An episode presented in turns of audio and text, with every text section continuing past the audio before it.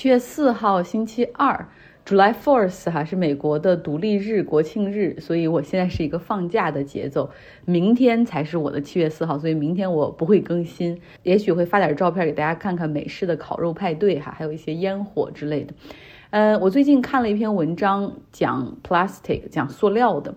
呃，我其实已经非常非常注意减少对塑料的使用，不论是塑料吸管、塑料包装、塑料水瓶这些。但是看了这个文章之后，发现生活中的塑料还是无处不在哈。可以说，塑料这种东西从二十世纪初刚开始发明的时候是紧缺，而到了我们现在的这个年代，就是它已经是过剩了。这种过剩成了我们的麻烦，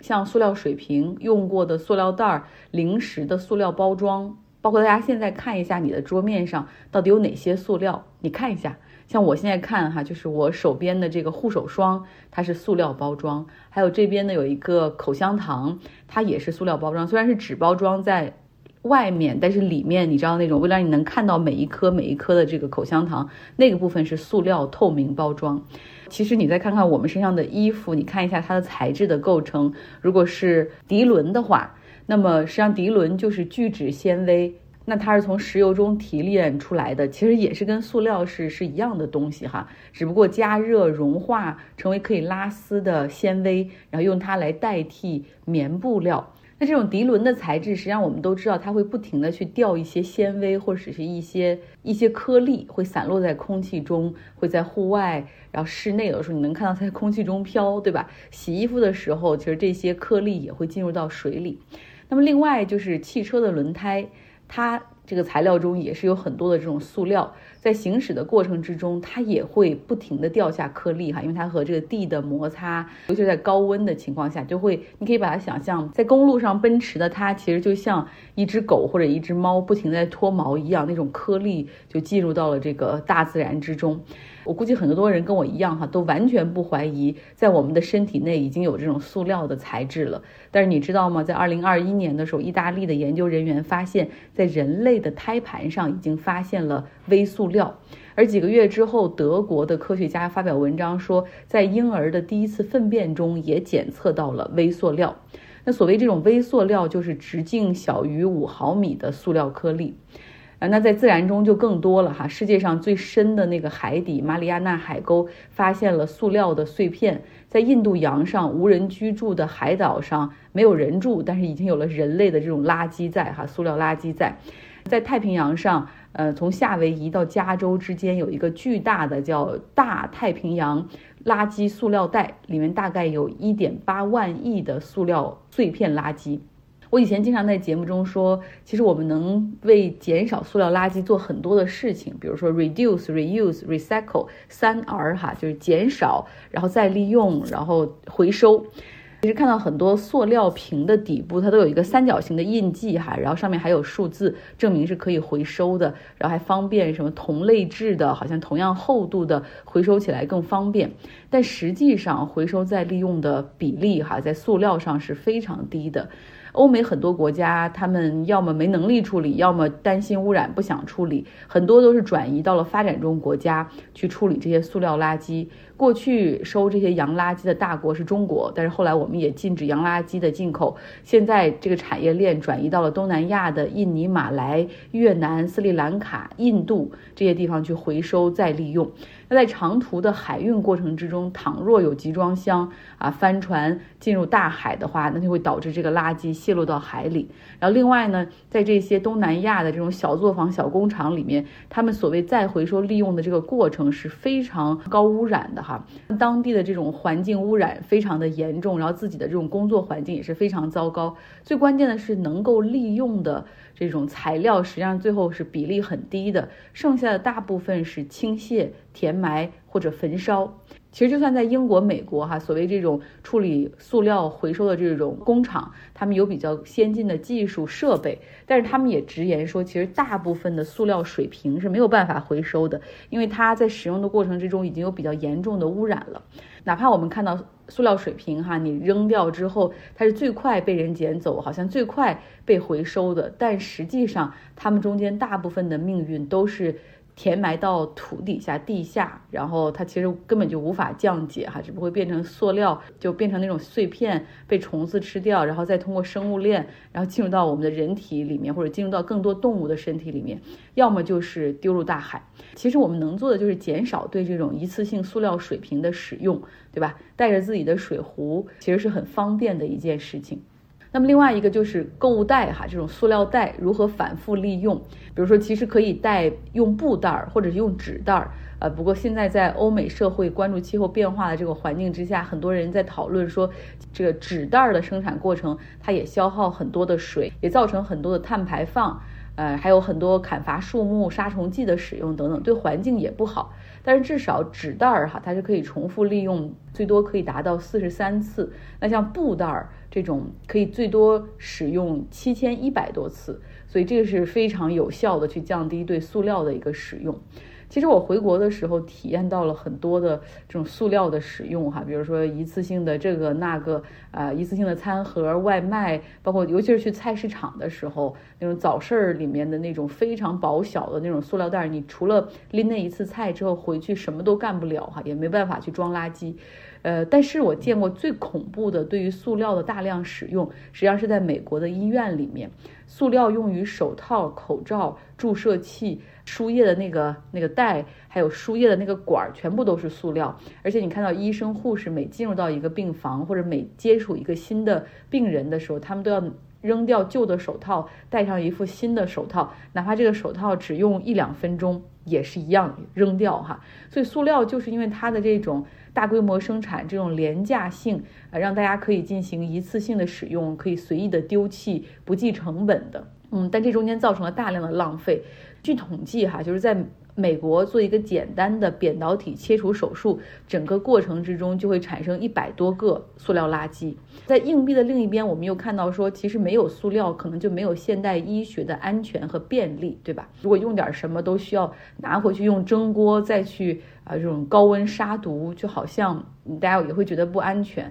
呃，那塑料使用很多的一个国家，我不知道大家有没有发现，其实是日本。至少我自己感受是这样的哈，虽然他们非常强调这种垃圾的回收，但是在整个社会中，那种过度的包装是一个很严重的问题。尤其是在比如说你看超市里面，他们可能会把单个的水果、蔬菜进行单个的那种塑料包装啊，一是为了让它卖相好，第二个就是保鲜，防止那种腐败嘛。还有去这个商场里买东西，他们为了体现自己的那种服务品质，经常是啊，这个衣服外面先给你套一个塑料袋，塑料袋外面给你套个纸袋。有的时候由于外面担心下雨，又在纸袋的外面再套一个塑料袋，就让你看到，让我看到有的时候会很崩溃。我就说不要不要，真的不要。然后在酒店里住住酒店要干洗衣物嘛，然后送回来的时候你会发现每一件衣服上至少套两个塑料袋。这个时候我有的时候会想，那我宁可不要干洗衣物，我不想看到这么多塑料垃圾。其实我们都应该能做一点力所能及的，虽然我们没有办法在生活中彻底杜绝对塑料的使用，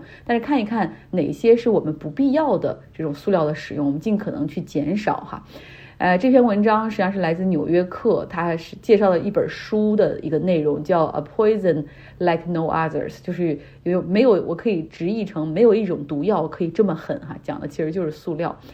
好，新闻方面我们要说说以色列。他们最近在打击约旦河西岸的巴勒斯坦的武装，他们把这些武装定义为恐怖分子。他们昨天是对杰宁的一个难民营发起了袭击，这个难民营大概住着一万八千名巴勒斯坦难民，哈，就是他们说这里面是有有恐怖分子、有持枪的这些巴勒斯坦武装在里面，哈。这次对这个难民的袭击，总共造成了九名巴勒斯坦人死亡，一百多人受伤。那以色列义正言辞地说。呃，不要不要责怪我们哈，我们这不是什么违反人道主义去袭击难民，我们这是打击恐怖主义的避难所。那巴勒斯坦名义上它所控制的土地加沙地带哈，这个地方实际上现在是激进的武装哈马斯控制，然后这个东耶路撒冷和约旦河西岸这边是由法塔赫，也就是这个巴结组织他们那一帮，呃，上世纪六七十年代、八十年代比较激进的武装。呃，但是现在其实已经是很和平演变的，走温和的政府路线的这个法塔赫他们来控制。那当然，像约旦河西岸，包括东耶路撒冷，很多地方都被以色列人通过非法定居点的方式给占下来了哈。然后以色列就派军队、派警察去建立他们的保护区，建立检查站。但是，即便在这样的情况下，还是有很多武器就流入到了这个约旦河西岸。那由于双方矛盾的激化，哈，然后这个新的一批年轻的这种武装力量又出现了在约旦河西岸，因为他们认为说法塔赫的权力阶层老化，而他们因为老了，自己也变得腐化，也变得温和化，哈，然后不认为说这个跟以色列这样下去有巴勒斯坦可以建国的一天，所以他们又兴起了这种非常激进的武装浪潮。从去年开始，你就会。发现，呃，巴勒斯坦人对待以色列人不会就是在用石头去袭击，而是极端的武装分子，他们会持枪在犹太人或者以色列人比较多的地方进行开枪袭击。那当然，每一次出现这样的命案之后，以色列人都是十倍的、二十倍的奉还哈，中间也有大量的对无辜平民的。伤害，相信大家以前可能都看过这个约旦河西岸的地图，嗯，其实约旦河西岸是完全被以色列包围的一个状态，就是约旦河西岸嘛，那另一侧就是约旦，在这个约旦河西岸的这个土地上有很多的安全检查点儿哈，那究竟这个武器是怎么样运过来的呢？可以确定的是，很多武器实际上是从加沙地带那边运过来的，他们会把枪支弹药藏在一些比如车里啊，或者是搬家的家具中啊，或者是呃运菜。呀，运什么里面可能都可以藏枪哈。以色列的安全部队他们其实是加大了对这方面的检查啊，包括还限制说，如果是一个单独的男男子，他是不可以去开车的，就他车上必须要有其他的，比如说妇女啊，或者儿童或者老人才可以。那当然还有这个约旦官员帮忙带货哈，因为像这种，尤其是像约旦的呃一些议员呐，或者约旦政府的一些官员，他们进入到巴勒斯坦面临的检查会是比较松的。但去年也有一个约旦的议员，他在去年四月份被发现，就说这个人实际上已经数十次的把武器成功带入到约旦河西岸。嗯，还有一些其他的办法，比如说通过埃及那边的什拉法边境口岸，然后那个货物由他们的经销商带过，然后扔过货栏，这样的话检查的时候看不到，然后过去之后再沿着高速公路的这个隧道再把这个哦枪支给捡回去。还有的武器就是顺着这个约旦河啊这种漂流的方式，还有小船穿越死海，甚至还有说贝读因人，然后这个徒步穿越沙漠，然后来去送武器的。那当然还听到有一种这个新的武器来源，这是我之前没有想到的哈，就是说实际上有一些巴勒斯坦人，他们可以通过中间商，这中间商有的是这个以色列的阿拉伯人或者以色列的这个犹太人，然后直接可以从以色列的军火库商店购买获得。其实大部分是里应外合哈，这个以色列的这个军队的这个商店里面有人往外这种私自倒卖枪支啊，或者是比如开放让他们进去偷。呃，然后这个武器一旦